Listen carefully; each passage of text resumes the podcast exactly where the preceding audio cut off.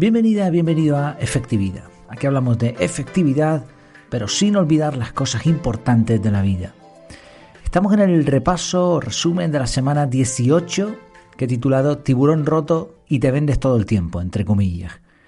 En este episodio te voy a hacer un resumen de los últimos días, te compartiré cómo va el proyecto por dentro con la intención de que sientas que formas parte de todo esto y para que sepas cómo aprovechar mejor la academia.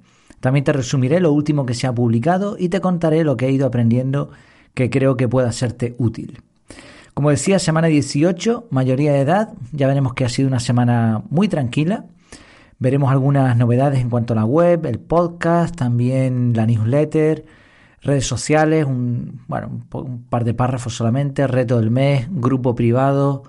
En cuanto a libros, también bastante interesante lo que estamos viendo, aprendizajes en Internet y un par de aprendizajes, anécdotas de la semana. Bueno, comenzamos con la parte de la, de la academia, no hay mucho que reseñar aquí. En cuanto a la web, sí que he hecho una limpieza enorme de ideas para contenidos. Eh, una de, de, las partes de un sistema de organización personal es el archivo. Mm, nos llega información y muchas veces para no borrarla y como tampoco se puede convertir en una acción concreta, pues lo que hacemos es archivarla. En mi caso, como voy estudiando constantemente, leyendo libros, eh, viendo artículos, vídeos, escuchando podcasts, pues todo relacionado con la temática, eh, voy, voy pillando un montón de ideas y capturándolas. Algunas cuando hago el análisis las descarto, otras directamente van a un episodio del podcast o, o, para el canal, para el grupo privado de Telegram o para algún otro contenido. Pero me siguen sobrando. Entonces iba archivando tengo un archivo con una especie de tarjetas donde tenía esas ideas más o menos elaboradas, algunas simplemente era un enlace y otras eran eh, pues bastante más elaboradas, ¿no? Tenían ya prácticamente un guion. En total había como más de 300 tarjetas de este tipo acumuladas. Y después de una limpieza, la dejé el archivo en 64. Así que muy bien, me, me liberé de mucho contenido que bien estaba desactualizado, que a lo mejor no me encajaba del todo ahora mismo y, bueno, hice esa, esa, limpieza aún así, 64 eh, tarjetas, imaginemos si cada una vale para un episodio, pues estamos hablando, y ahora mismo episodios tengo eh, el resumen de la semana, con lo cual es, ahí no puedo meter nada de, los, de las 64 tarjetas. Tengo la newsletter, pero ahí suelen ser ideas un poco anécdotas más, más frescas, ¿no? El, resúmenes de libros y, de los retos, con lo cual 64 me darían, en el mejor de los casos, pues 4 eh, por... son 10, 24, 14, 14, 14 semanas aproximadamente, un poquito más, 15 semanas vamos a poner. Eh, o sea, estamos hablando de un montón de episodios todavía con ideas que me gustan, que por eso las he dejado. También he hecho una migración de, de tarjetas de información que tenía archivadas, en este caso en notas de Google Keep, y las he transformado a archivos de Pages, de formato Word, en, texto. En un solo archivo la información está más ordenada y visualmente más atractiva. Por ejemplo, tenía una nota con restaurantes en la isla de Tenerife o caminatas en la isla de Gran Canaria. Bueno, pues mucho mejor un solo archivo o incluso un archivo diferente para cada caminata. Eh, bueno, lo que estoy haciendo es como eh, tener los contenidos más disponible, por un lado. Eh, como ya tengo todos los dispositivos ahora mismo de, Apple, que no es que sea mejor ni peor, a mí me gusta más, para mí es mejor, pero para otra persona puede ser que no. Pero lo que me permite es que el ecosistema eh, se maneja muy bien. al ser todo de Apple se maneja perfectamente. Entonces me resulta muy cómodo entrar en un archivo de, de Pages desde el móvil, desde el iPhone, como desde el portátil, como en remoto, incluso desde la nube.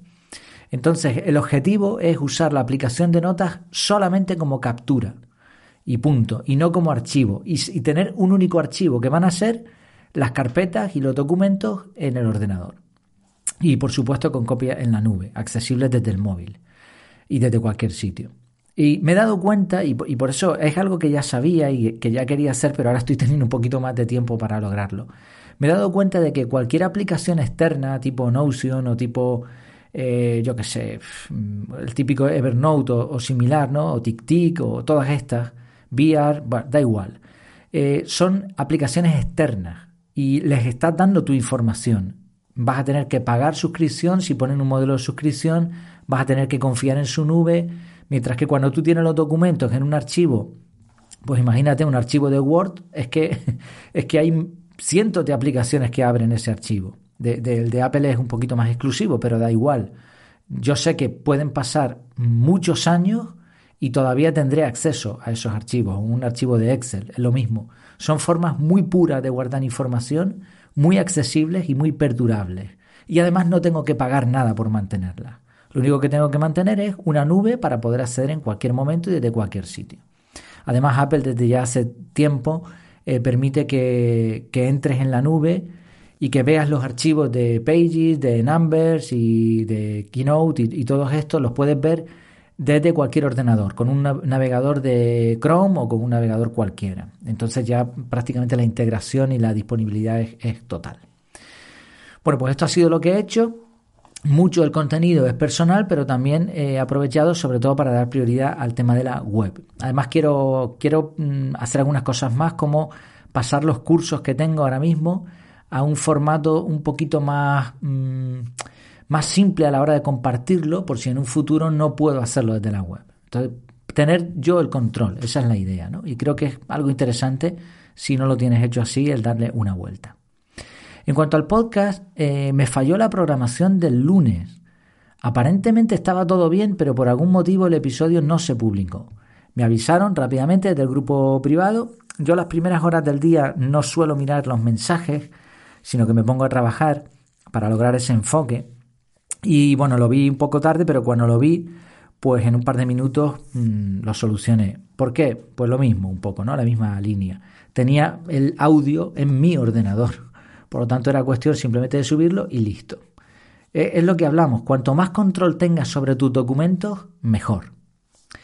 En cuanto a episodios de la semana del podcast, pues comenzamos la semana repasando algunos aprendizajes de los últimos días. Hablé sobre la opinión de Medium sobre inteligencia artificial y bueno, no sé si recordarás este episodio y este punto en particular. Eh, Medium es una plataforma de blogs o algo así que, tú pagas por ciertos contenidos. Y mm, preguntaron a la audiencia qué hacían con esto de la, de la inteligencia artificial. Y hubo un comentario de una persona que reflejaba lo que al final decidió eh, esta plataforma, y es que no iban a no es que no iban a admitir inteligencia artificial, pero por lo menos la iban a identificar porque hay mucha gente que no está dispuesta a pagar por algo creado por no humanos. Sin embargo, en el grupo privado, cuando escucharon este episodio y esta parte del episodio, hubo un comentario muy interesante sobre el problema real. Y el problema real no es mm, la calidad, sino que el contenido esté hecho por máquinas. Eso es lo que nos está frenando, porque ya casi no sabemos identificar si un, libro o un, artículo de un blog ha sido creado por inteligencia artificial o por un humano, a menos que el humano tenga un estilo muy, muy, muy, muy, muy particular, pero muchísimo, porque ya la inteligencia artificial sabría casi imitar la mayoría de estilos. Entonces, mm, eso es lo que nos frena. Sin embargo, y esto es lo que decía el comentario de esta persona, de, de Juan, aceptamos zapatos hechos en una cadena de montaje, y películas de animación de Disney hechas por ordenador. Y no tenemos ningún problema en que en el proceso haya poca o, casi ninguna intervención humana. Lo pagamos con gusto, ¿no? Entonces, ¿cuál es el problema? Pues el problema al final, y coincido con eso porque me hizo pensar este, este contraargumento, hemos aceptado algunas cosas, las hemos dado por buenas, aunque no haya intervención humana, o haya poca. Y lo más probable es que si sigue este camino, terminemos aceptando la IA como generador de contenido. Y si ese es el caso, el panorama para los creadores de contenido eh, pinta mal, porque esto les va a pasar factura. Una vez que un usuario le dé igual eh, ver un, vídeo o, leer un artículo generado por inteligencia artificial que por un autor humano, pues en ese momento el creador de contenido es inútil. Tendrán que inventarse algo distinto o diferenciarse de alguna manera de la inteligencia artificial. Y esto es un auténtico reto porque ya todos los creadores de contenido intentamos diferenciarnos del resto de alguna manera. A veces, mm, pues tú tienes tu, tu público porque eres más honesto o porque expresas cierto punto de vista o porque eres un experto en una materia, pero si la IA es capaz de todo esto y da un contenido de relativamente más calidad que el tuyo, pues, pues ¿qué haces, no? Bueno, es un tema interesante. También hablé de una pieza que se había atascado en el lavamanos en este episodio de, repaso de la semana y bueno, esto es una buena noticia, les alegrará saber que mi mujer rescató esta pieza ayer, por fin, así que un problema menos. Bueno, el martes 14 reseñé el libro Pensar rápido, pensar despacio de Daniel Kahneman. Eh, te resumo la recomendación final, es un libro muy bueno, pero no lo leas. También tuvimos una entrevista buenísima a Raúl Solves que nos dejó varias enseñanzas sobre enseñanza podríamos decir que es una meta de enseñanza. Y reflexiones muy interesantes sobre las competencias, las habilidades transversales, la utilidad de los deberes, cómo saber en qué punto estás de tu vida. Fue una entrevista muy, muy completa, la verdad, te la recomiendo si no la has escuchado todavía. Eh, además hay varios docentes en el grupo, a ver si, a ver qué opinión tienen, porque hubo algunas cositas muy interesantes para los, los que se dedican a esta rama. En el episodio del jueves hablamos sobre algunas cosas curiosas del lenguaje y cómo podemos aplicar la efectividad para comunicarnos mejor. Y finalmente en el episodio del viernes expliqué algunas herramientas de metacognición para pensar mejor. Metacognición es pensar sobre cómo pensar. Y sobre todo la mejor de estas herramientas es el pensamiento crítico, ir un poco más allá de lo obvio y obligar al sistema 2 de Kahneman o al sistema descendente de, de este libro que estamos leyendo de Daniel Goleman Daniel, Daniel también, Daniel Kahneman, Goleman, bueno, eh, no, estoy seguro si es Daniel también, el de Focus, ¿no? Inteligencia emocional, el autor de estos dos libros. Bueno, pues eso, sistema 2, sistema descendente para tomar el control. Eso sería esa metacognición. En cuanto a vídeo, nada que reseñar por aquí. Sí me han entrado varios trolls comentando ahí, haciendo comentarios muy raros. Por ejemplo, uno en el episodio de Raúl, Raúl Solves y bueno, pero nada, eso ni, no me preocupo ni en borrarlo siquiera. Eh, newsletter. Falló el envío también. Ha sido una semana un poco rara. Me han fallado varias cosas que se supone que están automatizadas. Pero aquí hay una diferencia. No guardé copia de seguridad. Y eh, bueno, las cosas fallan de vez en cuando, no pasa nada. Pero cuando hay una copia de seguridad, cuando tienes la copia, tienes el control del contenido, estás salvado se corrige, ya digo, en unos minutos. Entonces tuve que hacer la newsletter de nuevo. Y lo intenté, pero no conseguí la inspiración para repetir el correo y dejar algo de calidad. Podría haber puesto un correo nuevo, pero es como que me entró una mala gana tremenda porque estaba bloqueado. O sea, no, conseguía redactar el correo tal y como lo había hecho originalmente. Y al final lo que hice fue descartar este envío. En total no se había mandado a tiempo y me vine a enterar, no sé si fue el lunes, se tenía que haber mandado el sábado y me vine a enterar el lunes. Bueno, da igual. Tampoco es un contenido clave. Incluso estoy valorando descartarlo porque no tiene tanta utilidad. Pero bueno, ya, ya lo veremos. Pero es eso, la diferencia, ¿no? Copia de seguridad, mantener el control de tus archivos. Esa es la clave. Redes sociales. Eh, según bastantes expertos en la temática, todas las redes sociales están en caída libre en cuanto a tiempo de uso y mm, aumento de suscriptores o de usuarios. las redes sociales viven gracias a la atención de los usuarios que venden posteriormente a las empresas que pagan por publicidad. Así que esto es una muy mala noticia para ellos.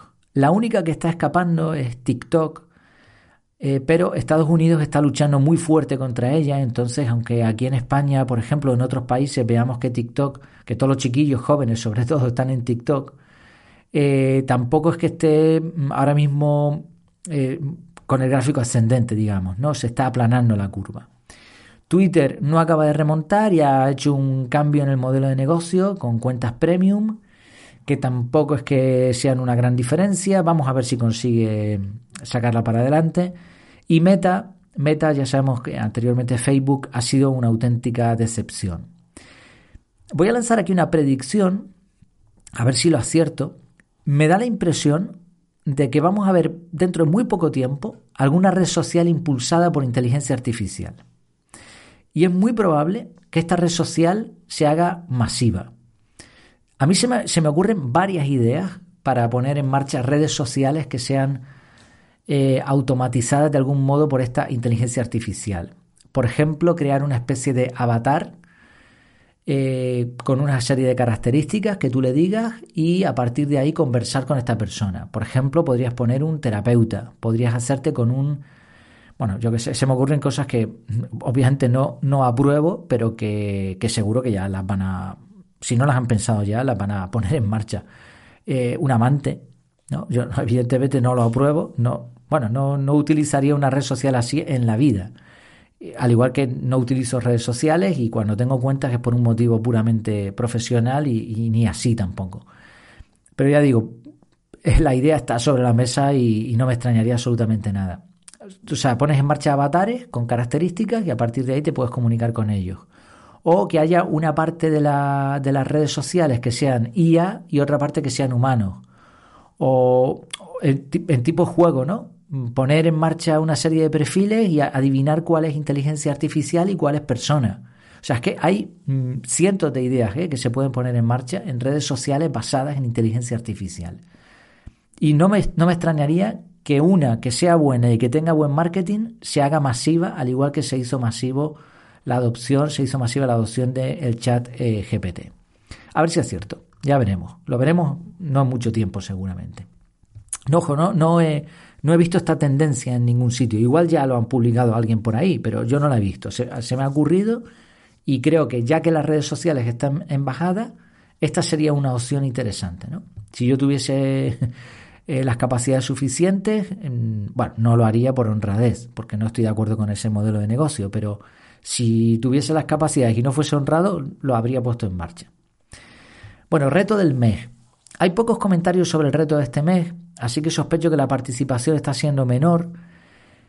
En mi caso a mí me está costando bastante por la sencilla razón de que se me olvida la sustitución. O sea, yo me he planteado, tengo un mal hábito, eh, lo quiero sustituir por uno bueno.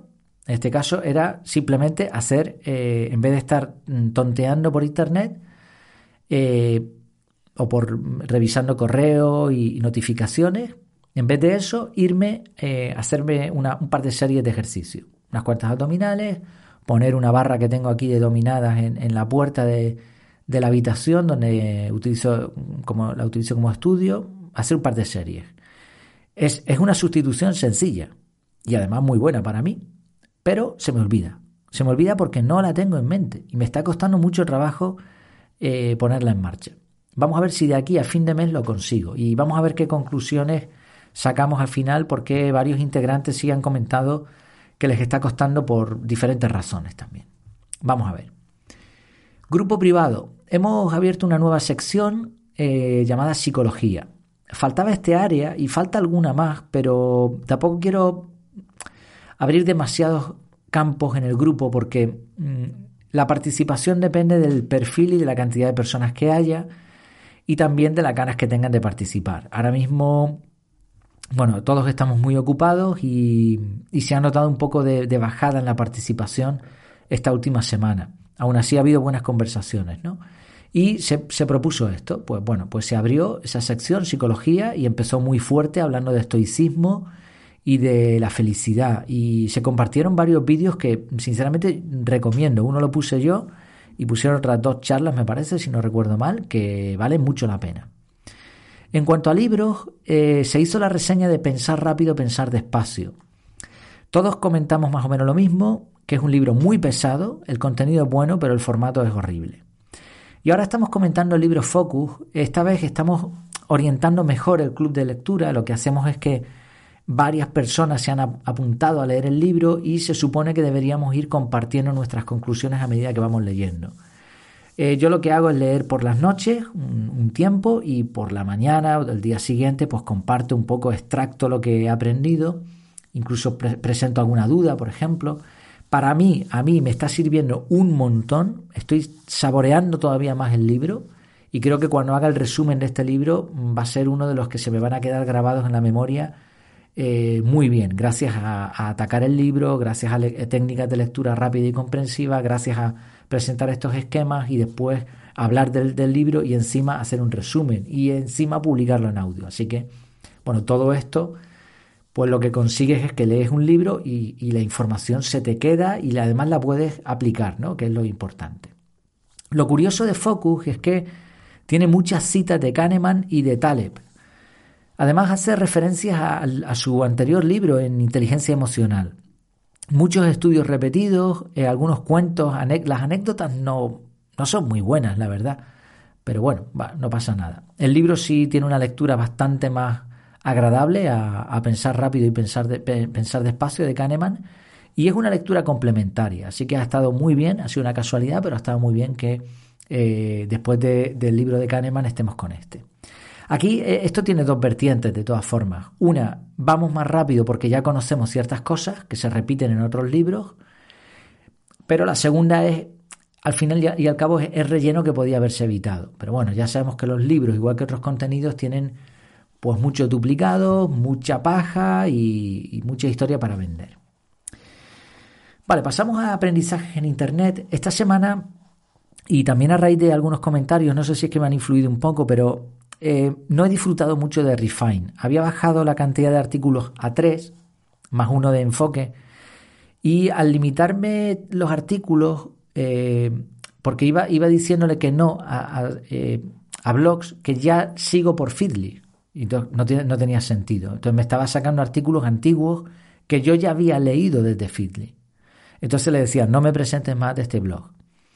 Y la sensación que me me ha dado es que el algoritmo de Refine, que está muy bien, que lo he programado yo, se ha quedado sin recursos. Es como si ya no tuviese más artículos que mostrarme, eh, al nivel que yo quiero. Entonces, ha habido varios días que se ha ido por las ramas, o bien no me ha gustado ni uno solo, o estaba alguno repetido y solo he entrado a leer uno. Esto es interesante porque es como un signo de agotamiento de los patrones de inteligencia artificial pueden ser muy buenos, pero dependen de las fuentes. Entonces, si no tienes suficientes fuentes y, te estoy pidiendo en el algoritmo que me des algo de determinada calidad o determinado contexto o materia o lo que sea y no tienes fuentes, no tienes de dónde sacarlo, pues claro, el algoritmo deja de funcionar, es inútil. Bueno, pues justo cuando preparaba el episodio decidí descartar Refine después de una racha de 100 días. Así que me paso a Feedly. No, no me paso, sino continúo con Feedly por el momento. Me gustó mucho el boletín de Six, at, Six, ¿no? Eh, seis a las seis. Six at Six. Que raro de pronunciar esto. Bueno, el boletín este de este chico que era una especie de asesor de Ryan Holiday. Y en la última semana me gustó este en particular porque comentabas eh, sobre eh, aprendizajes de experiencias negativas que permitieron a algunos personajes famosos como Kobe Bryant, Harry Truman, el señor Ay o Spielberg sacar partido. Sobre todo eh, cuenta una historia muy curiosa sobre el tiburón que se preparó para la película, la original, y que se rompió a la mínima de cambio. No estaba preparado para el agua y cuando lo pusieron en no sé dónde, pues, pues se, se fastidió. Y entonces el director tuvo que mm, elegir muchas escenas que enfocaban a los personajes principales y también esa escena que recordaremos de las piernas bajo el mar, ¿no? Mm, como ahí pidiendo a gritos que les mordiera el tiburón. Bueno, pues esas tomas fueron precisamente la clave para la sensación de miedo y de incógnita, y no las tomas que se tenían previstas originalmente con el tiburón. Y me recordó algo que aprendí cuando hacía pesca submarina. hay una técnica que se llama a la espera. Tú bajas evidentemente tú no ves a, ciertos peces, sobre todo los de más tamaño, ellos ya te han visto a ti desde hacía tiempo, ¿no? Entonces ellos se mantienen una distancia prudencial, ellos están en su medio, tú no, entonces tú no los has visto. Pero más o menos conoces la zona y dices, bueno, pues voy a intentar aquí una espera. Bajas verticalmente y te escondes detrás de una piedra. Es una técnica mm, bastante difícil porque tienes que mantenerte mucho tiempo eh, en el fondo y además mm, tienes que bajar bastante porque, eh, o sea, tú llevas un traje de neopreno que tiende a flotar y para poder bajar llevas un cinturón con plomo. Entonces los primeros metros todavía tienes tendencia a flotabilidad, ¿no? porque el cinturón está ajustado. Pero a partir de ciertos metros ya empiezas a bajar sin esfuerzo. Eh, tienes que bajar un poco más de ese punto porque si no lo consigues, vas a tender a subir, a subir ¿no? Vas a, tener esa flotabilidad y te vas a tener que enganchar ahí a algún sitio, alguna roca o algo. Entonces la espera se hace a cierta profundidad y encima tienes que mantenerte a la espera bastante tiempo. Entonces es una técnica muy difícil. Yo no lo hacía mucho precisamente por la dificultad. Entonces te mantienes en una roca y eh, se suele rascar la roca un poco para hacer un poquito de ruido con, el mismo fusil o, se, o el fusil se saca la, varilla un poquito por arriba de la roca o incluso hay algunos eh, pescadores que lo que hacen es eh, separarse la gafa un poquito y, salen unas burbujitas de aire o te quitas el tubo y sacas burbujas ¿no? con la boca y eso como el pez no el pez te ha visto bajar pero ha visto algo bajar y se ha escondido y ahora hace unos ruidos y sale una burbuja, entonces los peces grandes, sobre todo, se sienten atraídos y se van acercando hasta que llegan a la distancia de disparo. Esta es la técnica de la espera, una técnica, pues ya digo, probablemente la más difícil en pesca submarina, ¿no? ¿Y, cuál es el, punto aquí? ¿En qué coincide esto con lo de la película Tiburón? Pues que en vez de mostrarlo todo, lo que hace es solo dejar ver un poco. Y esta curiosidad es lo que más llama la atención. Esos rostros de las personas te provocan mucha empatía. Y, esas escenas en, las que la música te, sea, te está llevando a un sitio pero no sabes lo que va a pasar y estás ahí ansioso, ¿no?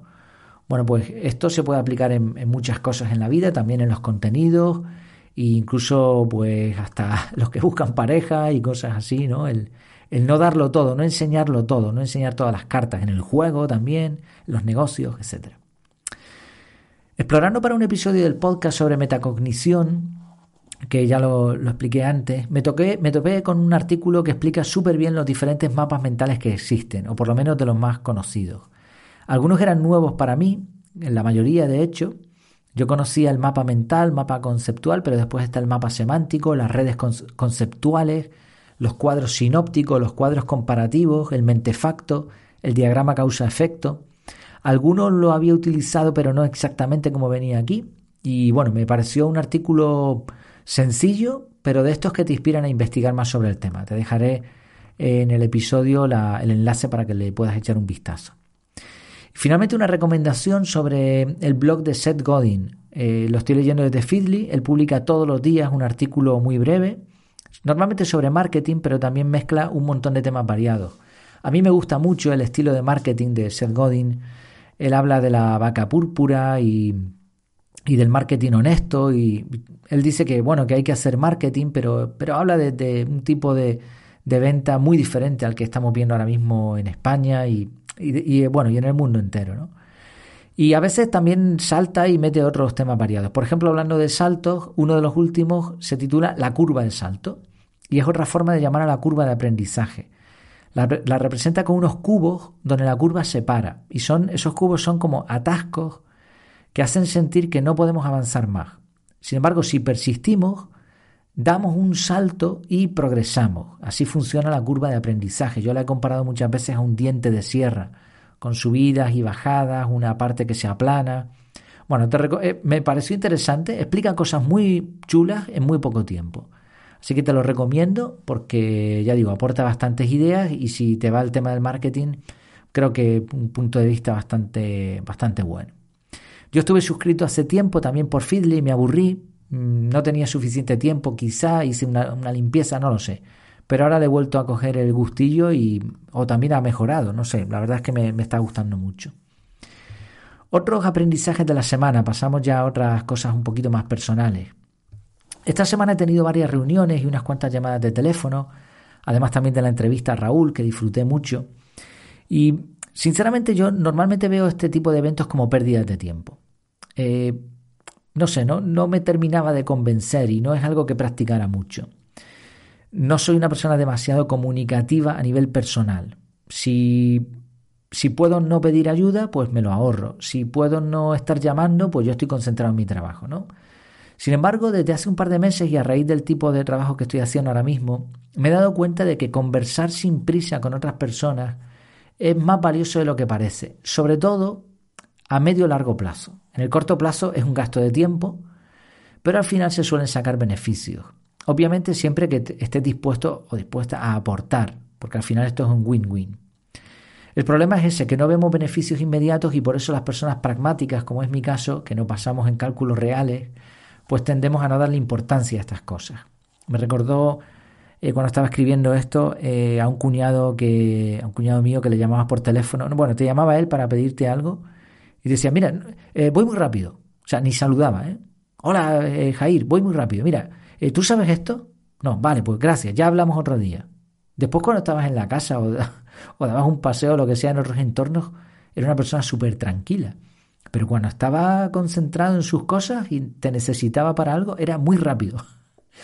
Y bueno, el equilibrio es importante. Mi cuñado era una persona muy, muy curiosa y, no, no, lo digo de forma negativa, ¿eh? sino más bien de forma graciosa, porque a mí me gustaba de hecho lo que él hacía.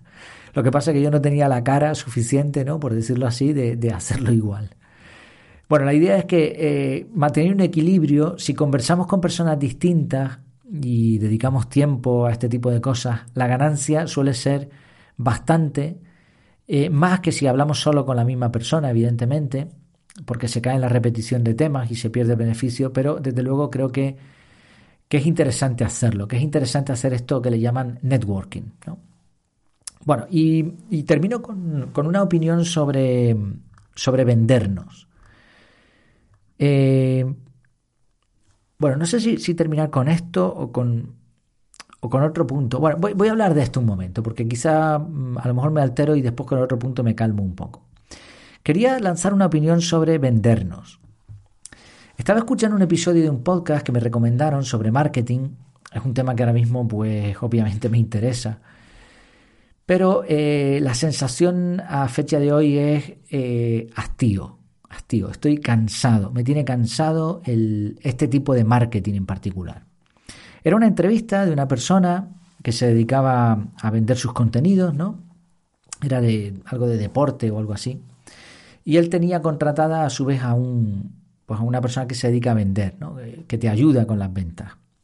Y dijo esta frase que, que dicen muchos marketingianos, que es que tenemos que aprender a vender y que mm, nos vendemos todo el tiempo. Sobre todo esta, ¿no? Nos vendemos todo el tiempo. Todo el mundo se está vendiendo. Entonces vender no es malo. Y por eso hay que aprender a hacerlo lo mejor posible y bla, bla, bla. Vale, vamos a ver. Si hay que aprender a vender, si es algo que hay que aprender, entonces no nos vendemos todo el tiempo. O es algo natural o hay que aprender. No, las dos cosas no pueden ser. O sea, si tú todo lo que haces en tu vida es vender, pues no te debería ser tan complicado seguir vendiendo. Y sin embargo a muchas personas vender les representa, como a, como a mí, les representa un problema. Porque no están dispuestos a ciertos tipos de venta o porque no saben cómo hacerlo o porque es un esfuerzo. Vender es un esfuerzo. Y, y creo que el problema está en la competencia. Antiguamente en un pueblo había un zapatero un zapatero. Entonces, si tú necesitabas arreglar el zapato, ibas al zapatero. Y si no te gustaba el zapatero del pueblo, te tenías que ir a otro pueblo. Y a, lo mejor, yo qué sé, caminar un montón o coger un carro con un caballo, con un burro y hacer un viaje para arreglar un zapato. Entonces la gente iba al zapatero que tenía. Ya está. Ahora tienes 10.000 millones de zapateros. Entonces, el que quiera permanecer y ganarse la vida como zapatero, tiene que vender. Y además tiene que hacerlo bien. Incluso tiene que venderse. Y este reflexivo creo que es importante, porque una cosa es vender un producto y otra cosa es que lo que hacen muchos que se venden a sí mismos. Ya no basta con ser zapatero, porque los otros zapateros llevan siglos usando técnicas de venta y marketing honesto y deshonesto en la mayoría de los casos. Entonces, esto no es algo natural. Una cosa es quedar bien esforzarte por hacer un buen trabajo, que esto sí es natural. Todo el mundo cuando sabe que le están observando, pues se, intenta quedar bien. ¿Quieres llamarlo vender a eso? ¿Te estás vendiendo? Bueno, yo no considero que sea esa la palabra correcta, pero si quieres llamarlo así, da igual, me da lo mismo. Las palabras tienen muchas acepciones. ¿Te estás vendiendo? Vale, ok. Pero eso es una cosa.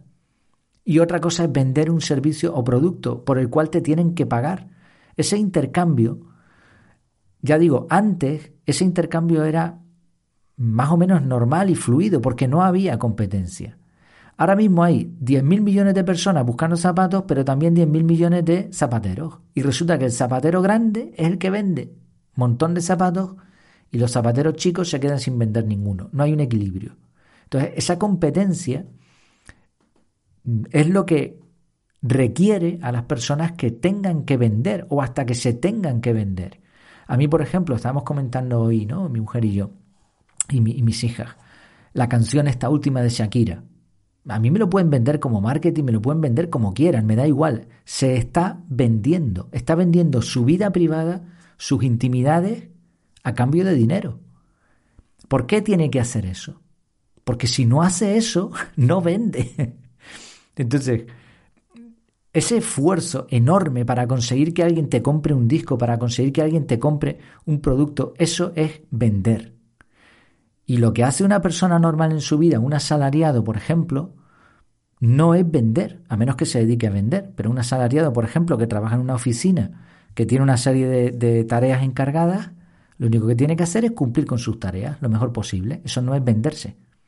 Ni está vendiendo su vida privada, ni está haciendo el tonto para que le compren, ni, ni poniendo vídeos en TikTok, ni, ni, vendiendo su belleza. No, está haciendo su trabajo y le pagan por el trabajo. Eso no es vender, no tiene nada que ver. O sea, eso de nos estamos vendiendo todo el tiempo es una chorrada como la copa de un pino. Entonces no estoy de acuerdo y, y creo que no tiene, no es que no esté de acuerdo yo desde mi, mi posición, es que no tiene nada que ver. Hay una diferencia abismal entre querer, querer quedar bien con alguien o entre esforzarte por hacer algo bien y el esfuerzo consciente y especializado por colocar una venta. No tiene nada que ver. Y es que es la sensación que tenía. Me tienen hasta el moño los vendehumos que viven de enseñarte a vender. Y hay algunos honestos. Conozco algunos honestos y que se esfuerzan por hacer lo correcto. Por supuesto que sí. Pero la gran mayoría, todos los que yo veo por internet por ahí, no hacen sino marearte la cabeza. Te explican cómo vender y por ello cobran pero ellos no venden nada. Entonces, mm, al principio me, colaron ese argumento de, no, es que yo disfruto tanto de lo que hago que lo comparto con otras personas. Mentira. Tú no estás vendiendo nada, tú lo único que haces es enseñar a otros a hacer algo que supuestamente deberías saber, pero que ni tú mismo lo haces. Entonces, mm, precisamente Seth Godin lo explicaba, un producto único, como una vaca púrpura, ¿no? Tú vas por la autopista con tu familia, con el coche, y ves un, montón de vacas y ves una púrpura, y dices, ¿y esto? Entonces para, porque es un producto único. Eso se vende solo. Si tú pones una única hamburguesería en medio de una calle atestada de gente con hambre, se venden hamburguesas como churros, da igual incluso la calidad de la hamburguesa, porque la gente tiene hambre y tú tienes el producto que necesitan. Esto es así de sencillo. Entonces, si tú quieres trabajar para ti mismo vendiendo un producto o servicio, tienes que hacer lo siguiente. Primero, tener un buen producto. Segundo, ser diferente al resto. Tercero, buscar un nicho con poca competencia. Cuarto, aprender a vender lo mejor posible, si, es si, si está en tu mano con la mayor honestidad, si estás de acuerdo con ese estilo de ventas, o delegar la venta en un profesional o en un equipo de profesionales. Y por último, delegar tareas especialistas, contabilidad, suministros, contratación, etc. Estas son las cosas que tú necesitas para poder vender un producto. Que sea bueno, que sea novedoso, que sea diferente, que no haya mucha competencia, que vendas muy bien o que te lo hagan muy bien, que delegues tareas para enfocarte en el, producto, en el desarrollo. Olvídate de, que, todo el mundo se vende y de que, de que venderse es natural. Nada, son vendehumos en toda regla. Entonces yo te recomendaría que identifiques cuanto antes a todos estos vendehumos cuyo negocio es enseñarte a vender. Y tengo un argumento muy sencillo para todos ellos. Bueno, dos argumentos. Si tan fácil fuera vender, ¿por qué fracasa el 90% de los emprendimientos en los tres primeros años de vida? Y quizás esta estadística se quede corta. ¿Por qué? ¿Por qué la gente monta un restaurante y la mayoría cierran en poco tiempo y viene otro con otro restaurante y vuelve a cerrar y de pronto llega uno que funciona pero cierra el de la esquina. ¿Por qué? No es tan sencillo. Y segundo argumento, ¿por qué todos estos personajes que te enseñan a vender no venden ellos tu producto a comisión si tan expertos son? Y si encuentras a alguien que venda tus productos a comisión, avísame, por favor, que, a lo mejor le contrato. O sea, Tú me explicas cómo vender y eres un máquina vendiendo. ¿Vale? Yo tengo un producto bueno. Véndemelo y te llevas el 50% de la, de la venta. Y no te lo venden. No, porque no son capaces de venderlo, porque no es tan sencilla la venta. Por eso te están vendiendo, lo que ellos te están vendiendo es humo. Te enseñan a hacer algo, o sea, es una paradoja en toda regla, te enseñan a hacer algo que ellos no hacen. Sí lo hacen porque te están vendiendo, ¿no? Pero te están enseñando a vender y, y cuando tú lo intentas y lo pones en práctica, no funciona. No, funciona, pero es muy difícil, es muy difícil. Entonces, no, no te estás vendiendo todo el tiempo. Yo sé perfectamente cuándo estoy viviendo de forma normal y cuándo estoy vendiendo. Entonces, que no te confundan con este tipo de argumentos. Huye de, este tipo de vendehumos porque eh, creo que es una auténtica lacra y que están engañando a mucha gente. Esa es mi opinión. Y como ya avisaba, eh, me iba a calentar con esto. bueno, otra cosa que me asombra, y ahora sí con esto me calmo un poco, aunque tampoco es algo que me haya gustado. Eh, la necesidad de crecimiento constante. Eh, estoy viendo un, bueno, y lo, estarás viendo tú también, un movimiento en las grandes tecnológicas que están cayendo todas en pingado, como Spotify, Netflix, redes sociales, etc. Antes de la pandemia crecían porque estaban en la fase de crecimiento, estaban en la, fase, en la fase de adopción. Era una cosa nueva, un producto bueno, tenían buen marketing, pues la gente iba como locos, ¿no? Se hacían cuentas de Netflix, pues todo el mundo. Llegó la competencia y empezó a bajar. ¿Qué pasó? Que vino la pandemia. Y en pandemia, pues todos estos servicios de streaming se dispararon. Ahora se termina la pandemia, la gente ya no tiene tanto tiempo y viene la cruda realidad. Y la cruda realidad es que no hay, o sea, tienen mucha competencia y no hay tan suficiente gente como para consumir tantos contenidos. Entonces todos los creadores de contenido, todos están bajando, ¿no? Todo lo que sea por streaming y directos y demás está bajando. Porque, la, porque hay mucho, hay demasiado, se saturó el mercado y encima fue una condición extraordinaria. La pandemia fue algo único en la historia, ¿no? no había sucedido de esta manera nunca. Entonces, claro, obviamente ahora están bajando. Ahora, ¿están perdiendo dinero? No. Algunas sí, ¿no? Pero la mayoría no solo que no están ganando tanto. O sea, no siguen creciendo. ¿Y cuál es su movimiento? Pues a la desesperada, lo que hablábamos antes, ¿no? Ahora intentan vender a la fuerza. Y ahora suben los precios, y ahora te ponen más restricciones, ahora Netflix te quiere poner anuncios pagando, o sea, el colmo, ¿no? Y para eso pues ya veo la tele directamente, que era lo que tenía antes, me ponían anuncios y era gratis. Yo te pagaba a ti para que no me pusieses anuncios. Entonces, ahora me vas a poner anuncios pagándote. O sea, no sé. Ahora me quieres quitar las cuentas compartidas. Si yo pago y tú me has dicho que yo puedo tener cuatro, cuatro usuarios, ahora me localizas para que no pueda tener otro usuario. Eso es un problema mío. O sea, no sé, es, es tremendo lo que están haciendo, ¿no? Pero el punto está en que no están perdiendo dinero. Lo, lo único que no están ganando tanto. O sea, antes era gané un millón este año y el siguiente año gané tres, o diez, o treinta. Y ahora he vuelto a ganar cinco.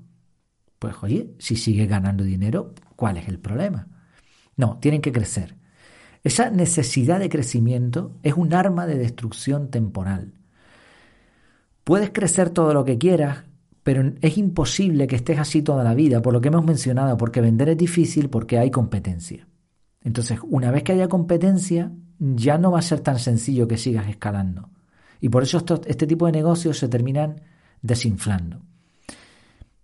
Yo me pregunto, ¿y no te puedes simplemente contentar con una ganancia constante en promedio, aceptando las subidas y las bajadas propias de las temporadas o de la competencia y simplemente centrándote en mantener un buen servicio?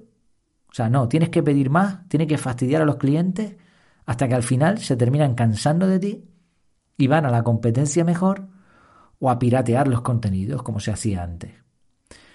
Bueno, pues creo que es un error nuevamente y creo que este tipo de, pues de prácticas mm, al final van a llevar al, desastre, ¿no? a una saturación en donde la gente se termine cansando de todo esto y donde en vez de ganar todos, pues nadie gane. ¿no?